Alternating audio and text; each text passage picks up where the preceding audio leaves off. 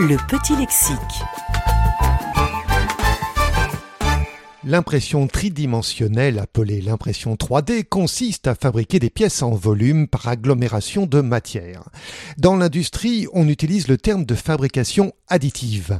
L'impression 3D existe cependant depuis 25 ans.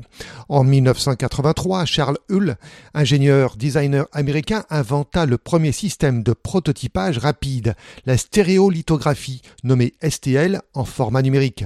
Cette innovation lança l'apparition de l'impression 3D. En 1993, le MIT mit au point un procédé appelé 3DP, Three Dimensional Printing, qui consistait à l'étalement d'une couche fine de poudre de composite sur un support. Ce procédé était moins coûteux et plus rapide que les imprimantes existantes à l'époque et permettait la réalisation de pièces en couleur.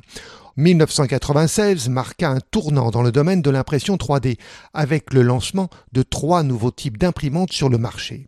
À partir de cette date, le matériel fut qualifié d'imprimante 3D et leur usage commença à se répandre pour le prototypage rapide. En 2005, la première imprimante 3D capable de fabriquer des objets directement en couleur apparut sur le marché, la Spectrum Z510 de Z Corporation. Durant les années qui suivirent, les constructeurs développèrent de nouveaux procédés, mais l'usage des imprimantes 3D était réservé à l'industrie. L'idée de rendre accessible l'impression 3D aux particuliers fit son chemin, notamment en Europe. Le premier modèle opérationnel arriva en France en 2009 avec l'ouverture de l'entreprise Sculpteo.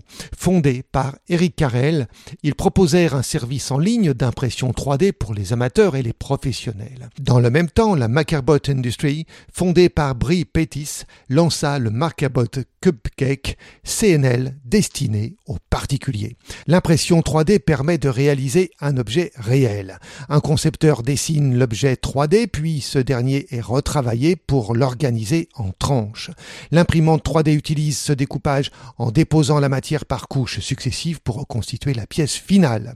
Si ce procédé fit son apparition au prototypage et à la visualisation d'ergonomie pour l'architecture ou le design, il gagna progressivement l'appareillage et la prothèse et les secteurs industriels pour la production de pièces de voitures, d'avions, de bâtiments et de biens de consommation. Dans le bâtiment, des maisons ont été construites en 24 heures grâce à des imprimantes 3D de grande dimension. Actuellement, le marché de l'impression 3D connaît une très forte expansion et joue un rôle croissant dans les domaines de plus en plus nombreux.